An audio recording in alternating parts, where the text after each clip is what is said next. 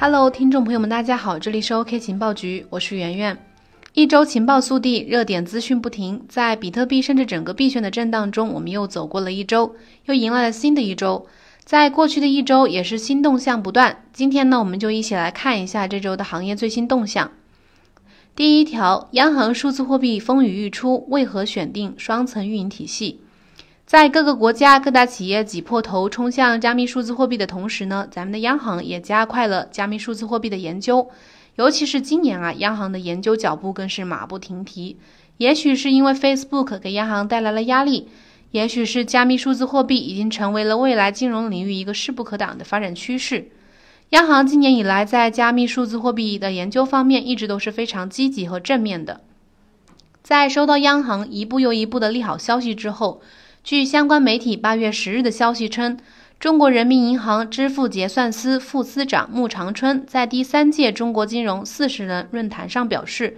央行数字货币呼之欲出，将采用双层运营体系，上层呢是中国人民银行，第二层是商业机构。那么，关于央行数字货币为什么会选择双层运营体系呢？穆长春解释道：“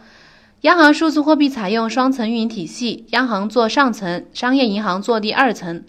大国发行央行数字货币是个复杂的系统工程，商业银行等机构的 IT 基础设施应用和服务体系已经比较成熟，在金融科技应用等方面已经积累了一定的经验。”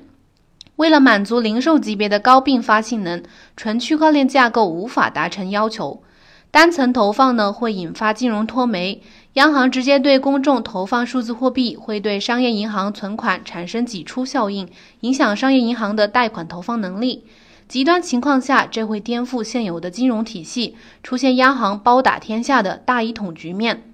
最后呢，双层不会改变流通中货币的债权债务关系，也不会改变现有货币投放体系和二元账户结构，不会影响现有货币政策的传导机制。央行数字货币可以加载智能合约。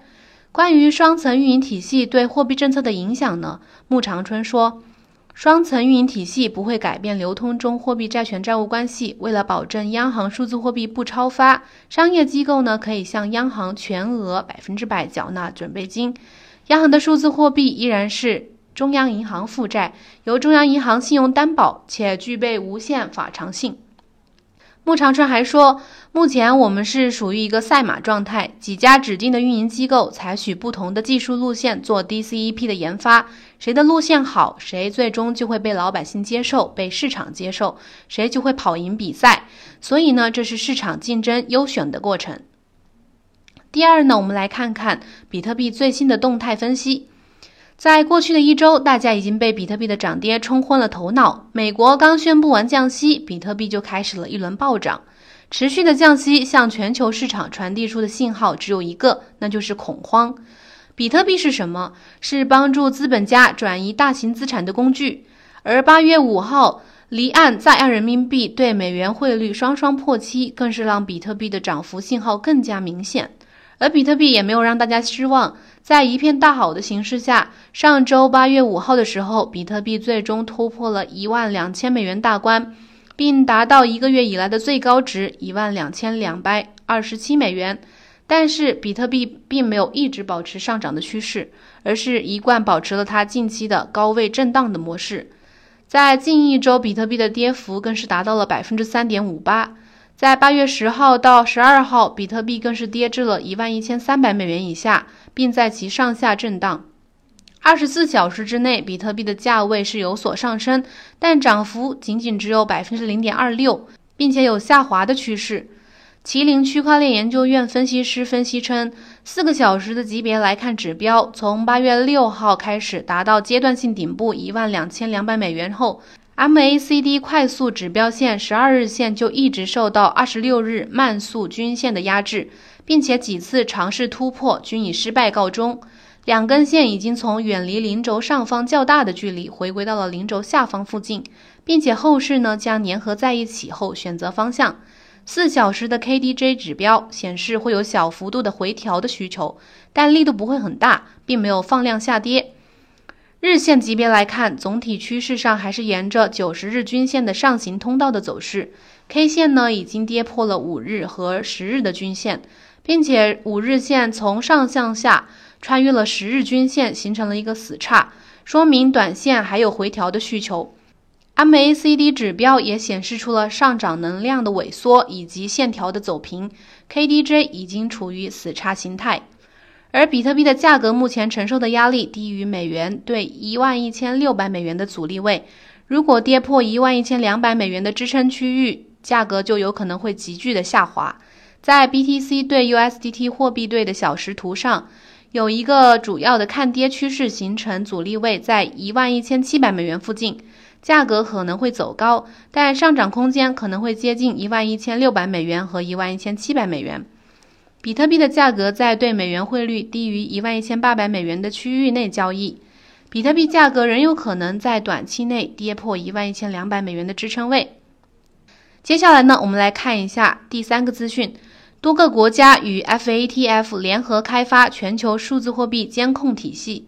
在加密数字货币发展不可阻挡的趋势下，各国都不得不采取相应的应对措施。据日本媒体上周八月九日的消息。大约十五个国家将与反洗钱金融行动特别工作组联合开发一个新的系统，来对进行加密货币交易的个人实施监督。参与这个项目的国家呢，有加拿大、法国、德国、意大利、日本、英国、美国以及澳大利亚和新加坡等国家。同时，该项目目的是为了防止资金被用来洗钱、从事恐怖主义活动，或者是被用到其他非法场景中。该日本媒体表示。项目的目标是要到二零二零年的时候能够制定出详细的措施，随后几年内开始大规模运用整个系统。而一旦系统开始实施，将会由私营部门进行管理。此外，据相关媒体消息，FATF 早在今年三月份就督促其参与的三十五个成员国收紧对加密货币交易所的监管，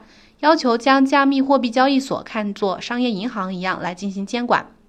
也相信，在加密数字货币越来越得到认可和越来越大的推广的同时，得到的监管力度也会越来越大。当然，离合规化越来越近的加密数字货币市场才会发展的越来越好。最后一条呢，我们来看看华为鸿蒙系统正式发布，它和区块链的渊源在哪里呢？咱们回顾一下背景。五月十五日的时候，美国总统特朗普签署了一个行政命令，要求美国进入紧急状态，美国企业不得使用对国家安全构成风险的企业所生产的电信设备。在特朗普签署行政令之后，美国商务部于同一天发表了声明，说将华为及其七十个相关企业列入美方的实体名单。禁止华为在未经美国政府批准的情况下，从美国企业获得元器件和相关技术。在华为深受美国等相关企业和联盟国的共同无理抵制的同时，华为用更好的技术向世界证明它就是最牛的。华为公布了秘密研发的备胎计划——鸿蒙系统。八月九日，鸿蒙系统正式对外发布。华为消费者业务 CEO 余承东发表了以“全场景时代新体验与新生态”为题的主题演讲，正式发布全新分布式操作系统鸿蒙 OS。据余承东表示，鸿蒙是全世界第一个面向全场景微内核的分布式 OS。值得注意的是，在发布会短短一个小时的演讲中，余承东十六次提到了分布式。对于币圈的朋友来说，这个词可能并不陌生。分布式基本上就是区块链的代名词，所以会有不少人误以为华为的鸿蒙分布式操作系统就是区块链操作系统。实际上，两者并不是同一个意思。据华为介绍，鸿蒙分布式操作系统里的分布式呢，其实是指的是分布架构，可以实现跨终端调用硬件，打通硬件间的差异。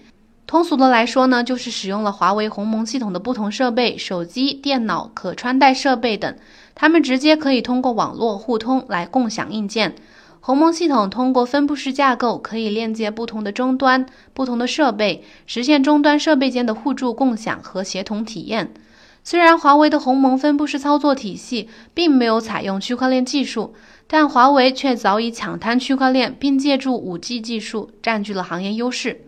如今啊，数字货币领域真是好不热闹，各大新闻充斥着大家的感官和心灵。加密数字货币市场和区块链市场，我们拭目以待。那么今天的分享就到这里了，这里是 OK 情报局，我们明天再见。